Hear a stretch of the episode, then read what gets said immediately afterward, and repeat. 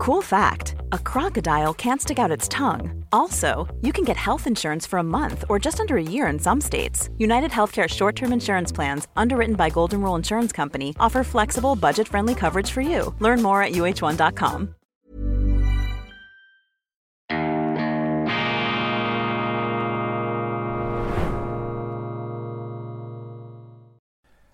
Grüezi miteinander, ganz herzlich willkommen und einen wunderschönen guten Morgen, meine sehr verehrten Damen und Herren, liebe Freunde, vor allem in Deutschland und in Österreich. Ich begrüße Sie vor dem frierenden Napoleon auf der Flucht aus Moskau, da im Hintergrund der Schlitten und eingepackt der Empereur nach dem Debakel oder während des Debakels, sich vollziehenden Debakels seines Russland-Feldzuges. Die menschliche Hybris und dieses Bild, diese Skulptur gefällt mir, weil sie die Schattenseiten der Macht aufzeigt. Dieses Feldherrengenies, äh, das dann am Schluss an seiner eigenen Überheblichkeit gescheitert ist, glaubte die Russen mit einer militärischen Spezialoperation so mal auf die Schnelle in die Knie zwingen zu können und musste dann bitter erleben eine Kollision mit der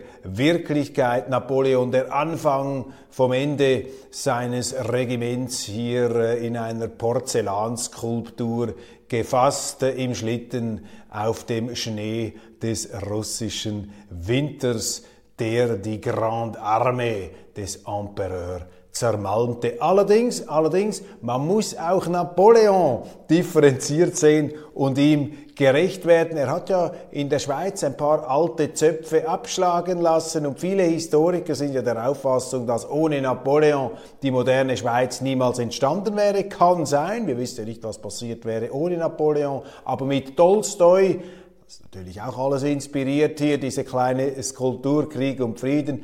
Von Tolstoi haben wir gelernt, dass eben diese Helden, diese Giganten und Antihelden, oft äh, sind es auch Schurken der Weltgeschichte, eben nicht die Regisseure und die alles bestimmenden Strippenzieher sind, sondern dass die Mächte und Kräfte, die im Geschichtsprozess wirken, das Wollen, Wünschen und Sehnen der Völker, der Menschen, das ist übermächtig verglichen mit dem, was ein Einzelner vermag. Übrigens interessant, Napoleon in Moskau, immer noch von seinem Talent natürlich elektrisiert, untätig, äh, tätig, rastlos, äh, unbeirrbar, äh, Befehle ausgebend, Konzepte schreibend, Frankreich fernsteuern, aber, aber der Wille dieses einzelnen Kaisers äh, prallte ab an dem, was seine Truppen dann in den Straßen Moskaus, im brennenden Moskau veranstaltet haben. Also auch hier die Grenzen der Macht, die Grenzen der Hybnis, die Skulptur, die uns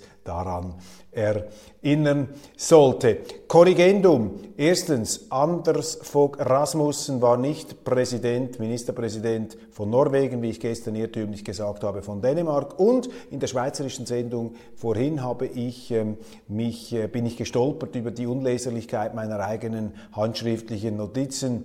Äh, Oliver Jens Schmidt, der Schweizer Osteuropa-Historiker, lehrt nicht an der ETH Zürich, sondern an der, an der Universität Wien an der Universität Wien seine Aussagen allerdings äh, zu dem, was da mit Russland und im Osten Europas vor sich geht, äh, die sind von für mich nicht überzeugender Einseitigkeit und Schlagseitigkeit, die bösen Russen und auch Orban macht alles falsch. Äh, das ist für mich nicht ähm, Geschichtsforschung verstehen wollen, sondern ja, staatlich besoldeter Moralismus. Ich bin aber überzeugt, dass Professor äh, Schmidt hier einfach in einem Interview, er hat das dem Tagesanzeiger gegeben, sich vielleicht auch hat davontragen lassen und unterschätzen wir nicht den öffentlichen Druck, der auf den Akademikern lastet. Die können eben viele von denen glauben nicht frei reden zu können. Wir haben eben diese verbetonierte, vernagelte Stimmung, in der Schweiz etwas weniger, in Österreich auch, aber in äh, Deutschland ist das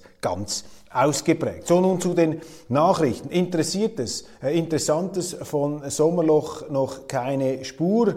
Friedrich Merz mit einem gewagten Schachzug vor den Ferien, er installiert als Generalsekretär, Generalsekretär seinen Programmbeauftragten Carsten Linemann, einen sehr dynamischen, jung wirkenden Routinier, der schon erstaunlich lange dabei ist, dynamisch ist und ähm, auf der rechten Seite der CDU steht. Rechts heißt natürlich in der CDU nicht sehr weit rechts, weil die CDU insgesamt natürlich in den letzten Jahren nach meinem Empfinden ziemlich stark nach links geschoben wurde, was dann wiederum der AfD eine Lücke öffnete, in die dann diese Politiker hineinstoßen konnten. Das ist eben Demokratie, das ist Meinungsvielfalt. Wenn die einen eben zu stark in eine Richtung gehen, dann kommt auf der anderen Seite etwas zum Tragen, damit das Boot nicht ähm, kippt. Das ist äh, Politik, das ist auch in der Marktwirtschaft nicht anders. Wenn alle nur noch Bananen verkaufen, ja, dann kommen plötzlich Leute, die halt Erdbeeren oder Äpfel verkaufen. Und wenn dann die anderen auf die Äpfel wechseln, dann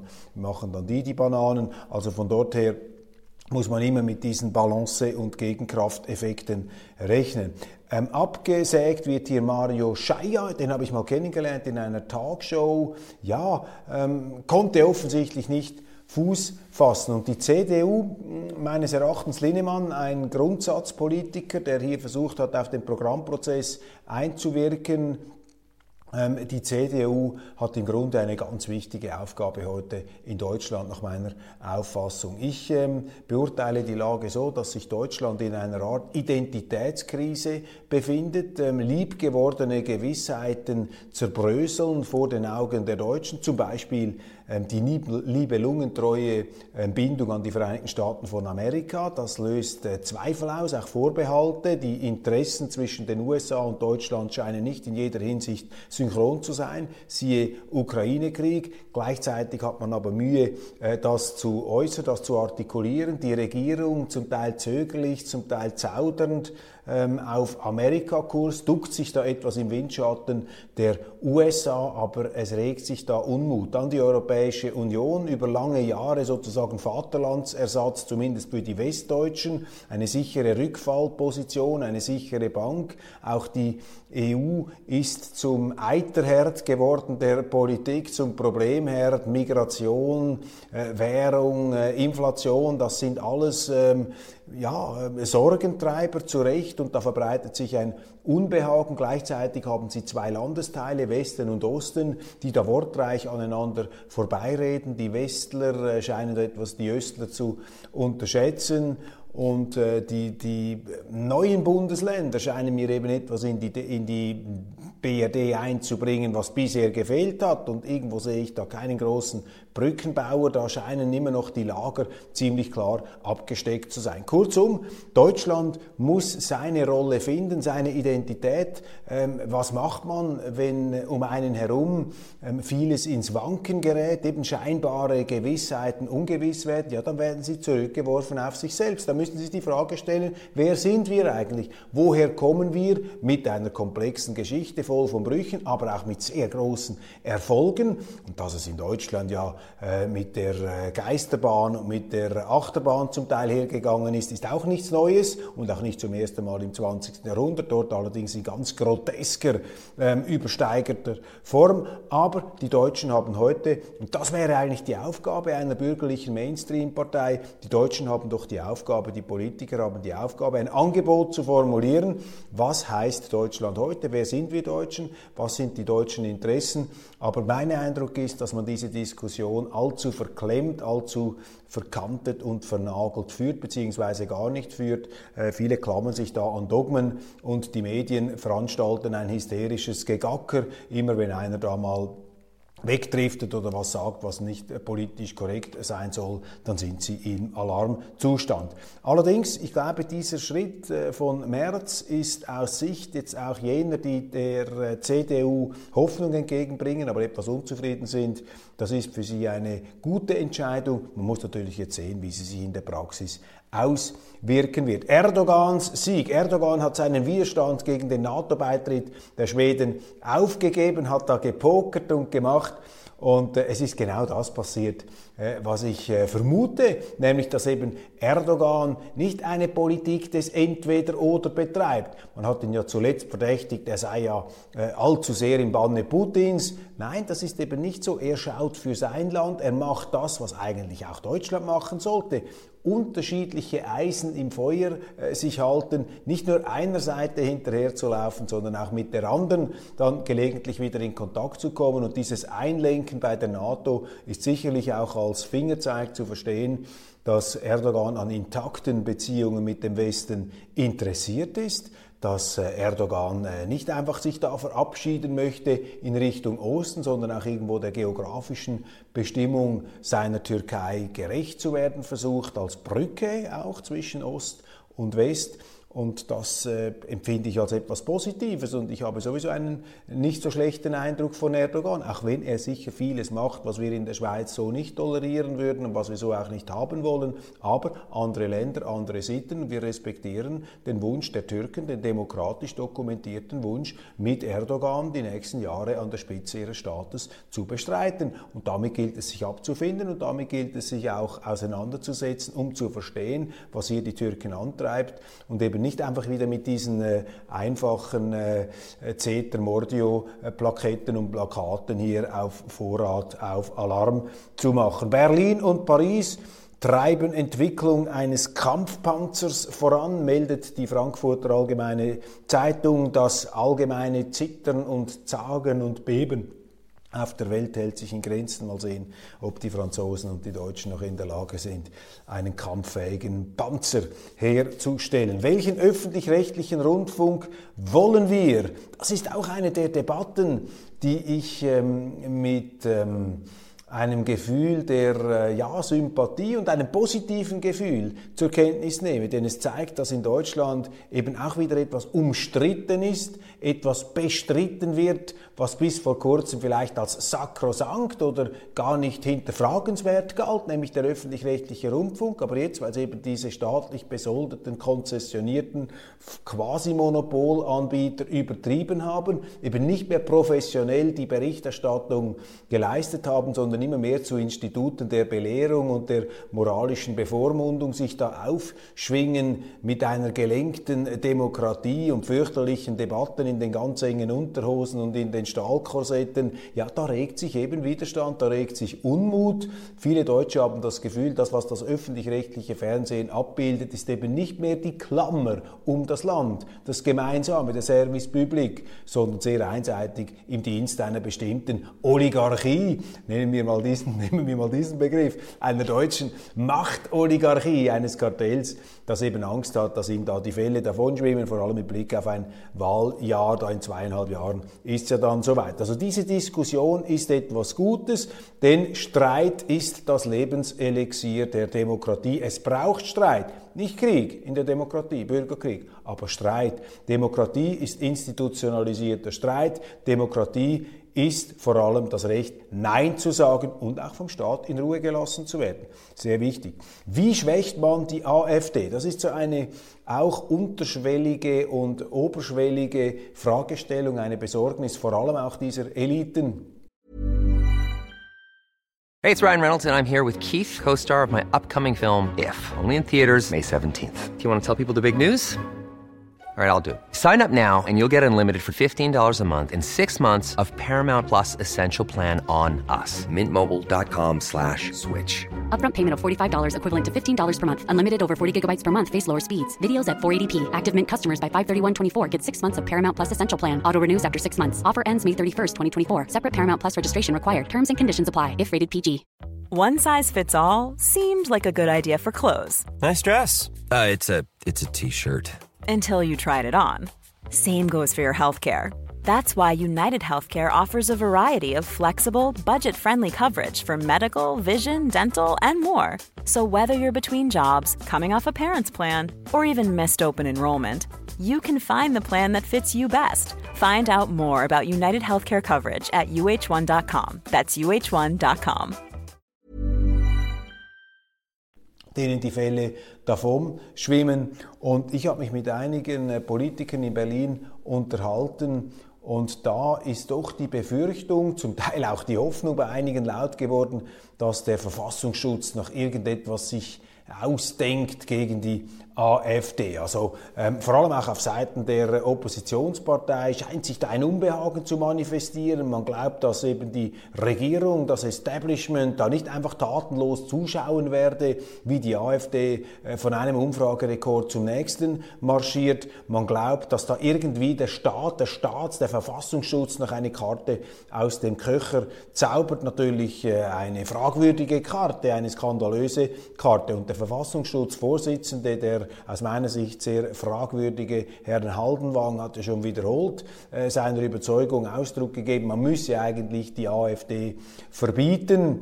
Ähm, man hat das ja mal versucht bei der NPD damals ist dann aber kläglich gescheitert, weil das äh, die obersten Gerichte gesagt haben, diese NPD sei von so vielen Verfassungsschützern durchseucht und unterwandert, von Agent Provocateur, dass es unmöglich sei, hier einzelne Daten zuzuordnen, ob die tatsächlich von NPDlern oder von Verfassungsschützern verübt worden seien. Also das war eine große Schlappe und auch heute scheint der deutsche Staat noch zurückzuschrecken und äh, zurückzuscheuen, hier sozusagen das Fallbeil ähm, zu entfesseln und diese AfD zu verbieten. Ich glaube, nach meinem Kenntnisstand, nach dem, was ich sehe, fehlt da jegliche Grundlage und das würde natürlich einen Proteststurm auslösen, aber man versucht natürlich mit allen Mitteln hier, aus meiner Sicht undemokratischen Mitteln, diese aufstrebende Oppositionspartei irgendwie zu schädigen, sie irgendwie mit nicht demokratischen Mitteln, analog zu den Hexenjagden gegen Donald Trump in den USA,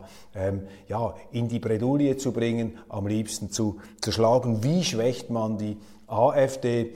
Ich lese in deutschen Zeitungen nie einen kritischen Artikel über das Vorgehen des Verfassungsschutzes. Das ist doch eigentlich unglaublich. Diese Behörde scheint geradezu sakrosankt zu sein. Dafür betreibt, äh, dabei betreibt sie in meinen Augen im Grunde einen Missbrauch der deutschen Geschichte. Ich nehme das ernst, dass man verfassungsfeindliche Parteien verbietet. Und es gibt ja Verfassungsschützer, Verfassungsschützer, Entschuldigung, Verfassungsschützer, die sagen, dass die AfD ähm, tatsächlich äh, verfassungswidrige ähm, Erscheinungen zeigt. Ja, wenn Sie der Auffassung sind, dann müssen Sie aber konsequenterweise das verbieten. Wenn Sie es nicht machen, ja, dann widerlegen Sie sich selbst, werden Sie sich untreu und wirken unseriös. Und genau das scheint mir hier der Fall zu sein.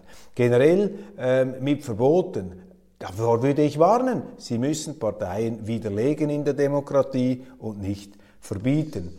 NATO gibt der Ukraine eine Beitrittsperspektive. Das wäre falsch aus meiner Sicht. Die Amerikaner, haben, hier muss ich Joe Biden loben, stehen da auf die Bremse. Sie sagen, die Ukraine ist noch nicht reif und Zelenskis Demokratie ist nicht über alle Zweifel erhaben. Und was viele nicht wissen, man hat ja auch diese Schalmeienklänge Richtung EU-Beitritt, äh, ist Ihnen bewusst, meine Damen und Herren, dass wenn die Ukraine EU-Mitglied würde, das hat mir ein deutscher hochrangiger Diplomat erzählt. Dann würden alle bisherigen EU-Mitgliedstaaten zu Nettozahlen zugunsten der Ukraine. Also auch die Griechen und andere müssten dann zahlen, weil die Ukraine so arm, so verschuldet und so sanierungsbedürftig ist, dass dann selbst die armen Griechen hier ähm, aus dem Geld, äh, das sie nicht haben, äh, dann noch das wenige, was sie nicht haben, ähm, den Ukrainern äh, abzugeben hätten.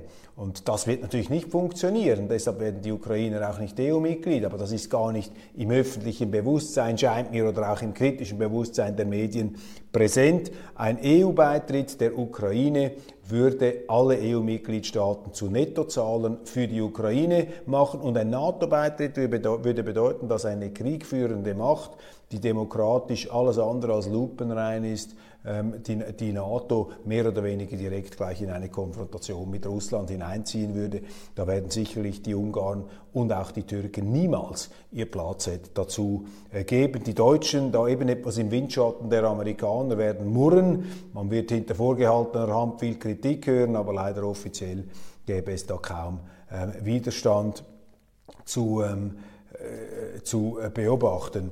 Ja, die Ukraine-Beitrittsperspektive beschäftigt auch andere Zeitungen. Die Welt hat hier noch ein interessantes ähm, Statement von Polens Präsident Andrzej Duda Die Welt darf das nicht zulassen. Wir müssen sie aufhalten. Die Polen sind so in einer Art Armageddon-Entscheidungsschlacht gegen Russland, gegen den Kreml. Verständlich aus ihrer Geschichte. Da wirkt auch noch der Phantomschmerz einstiger imperialer äh, Versuchungen nach und natürlich dann die Gräueltaten äh, der Roten Armee im Wald von Katyn, als sie da weit über 1000 Mitglieder der polnischen Führungsschicht brutal abgeschlachtet haben. Interessant, nicht zu vergessen, 2008 sind äh, Wladimir Putin und der damalige Ministerpräsident äh, Donald Tusk an einer Waldlichtung in Katyn, also bei dieser Gräuelstätte, zusammengekommen, haben die Hand gehalten und zum ersten Mal gemeinschaftlich über dieses finstere Kapitel der sowjetischen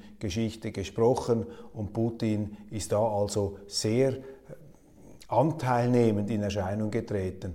Leider ist dann kurz darauf jenes Flugzeug abgestürzt äh, mit dem einen Bruder äh, der Kaczynski-Zwillinge und das hat dann in der Rechten, in der polnischen nationalistischen Rechten sofort äh, der Verschwörungstheorie Auftritt gegeben, es seien die Russen gewesen. Allerdings gibt es dafür keinen Beweis. Die Russen haben allerdings das Flugzeugwrack meines Wissens bis heute nie freigegeben, was natürlich auf polnischer Seite wieder entsprechende Theorien beflügelt. Hans-Georg Maaßen, der Ex-Verfassungsschutzpräsident, CDU-Kreisparteigericht, lehnt Parteiausschluss von Maaßen ab. Ähm, das war auch so ein, äh, ein schwerendes Thema, so etwas vor sich hin mottend, dieses Parteiausschlussverfahren irregeleitet. Ähm, für mich jetzt völlig fremd als Schweizer, dass auch ein Friedrich Merz da mitgemacht hat. Du musst doch die unterschiedlichen Strömungen in deiner Partei produktiv verarbeiten. Und die CDU war ja nie eine Politsekte mit einem ganz engen Programm, sondern eine Art Sammlungsbewegung, in der sehr viel möglich war. Und wenn Sie natürlich die Partei gegen links ausufern lassen und ausflattern ähm, lassen, ja, dann müssen Sie doch auch auf der rechten Seite ein Gegengewicht haben. Das hat es ja in der CDU immer gegeben. Und wenn Sie als CDU dem konservativen Denken in Deutschland wieder eine Heimat geben wollen, ja, dann dürfen sie ja nicht die Konservativen in einer Hexenjagd zum Teufel jagen. Also hier das Kreisparteigericht beweist politische Weisheit mehr als der Parteivorstand. Es zeigt Ihnen aber auch, wie sich natürlich diese Partei in den Merkel-Jahren verändert hat, wie sich vielleicht auch die Basis dieser Partei verändert hat. Und das ist ein anspruchsvoller Prozess. Denn wie Deutschland bräuchte im Grunde auch die CDU eine Klärung des eigenen Kurses. Wofür steht man, wofür steht man nicht? Und parteipolitische Abgrenzungsrituale, ja nie mit der AfD. Das ist kein tauglicher Programmersatz. Man muss doch als Politiker auch mit jenen Kräften zusammenspannen, die einem in anderer Hinsicht nicht gefallen mögen, aber für die Sache, fürs Land, für den Bürger. Aber daran sehen Sie eben auch, dass der Narzissmus, die Egozentrik im deutschen Politbetrieb nach meinem Empfinden zu stark ausgeprägt ist. Dieses Figurenreiten, diese Abgrenzungsrituale, dieses Balzverhalten und Abstoßverhalten, das ist ähm, das Merkmal einer politischen Kultur, die sich zu wenig mit der Sache auseinandersetzt und zu sehr mit der Befindlichkeit, mit dem Image. Und das äh, ist kein aus meiner Sicht fruchtbarer Weg, des Politischen. Sie müssen vor allem die Sache, das eigene Land ins Zentrum stellen, Deutschland. Und Sie müssen Deutschland lieben, wie ein Schweizer Politiker die Schweiz lieben muss und alles daran setzen möchte, dass es der Schweiz gut geht. Nicht, dass es den anderen schlecht geht, aber dass es den Schweizern und der Schweiz gut geht. Und das müsste ja auch das Ziel der deutschen Politiker sein. Und dann hätten eben solche Rituale, auch solche geschichtsphilosophischen Abirrungen und Ausschweifungen nichts zu suchen. Aber das ist natürlich leicht gesagt hier aus der geschützten Werkstatt meines Büros und ähm, mit Albert Einstein. Ich habe dieses Zitat eingangs in der Schweizer Sendung gebracht, hier auch angelehnt etwas an Tolstoi. Wenn die Menschen nur über das sprechen, was sie begreifen, dann würde es sehr still auf der Welt sein. Ja, wenn die Menschen nur über das sprechen würden, was sie begreifen, würde es sehr still. Und weil ich hier das Verhalten der CDU-Spitze nur sehr bedingt begreife, äh, wird es jetzt dann gleich sehr still in dieser Sendung. Ich danke Ihnen für die Aufmerksamkeit, meine Damen und Herren, wünsche Ihnen einen wunderschönen Tag und wir sehen uns hoffentlich morgen Donnerstag dann wieder, wenn es heißt Weltwoche Daily, die andere Sicht, unabhängig, kritisch und selbstverständlich gut gelaunt.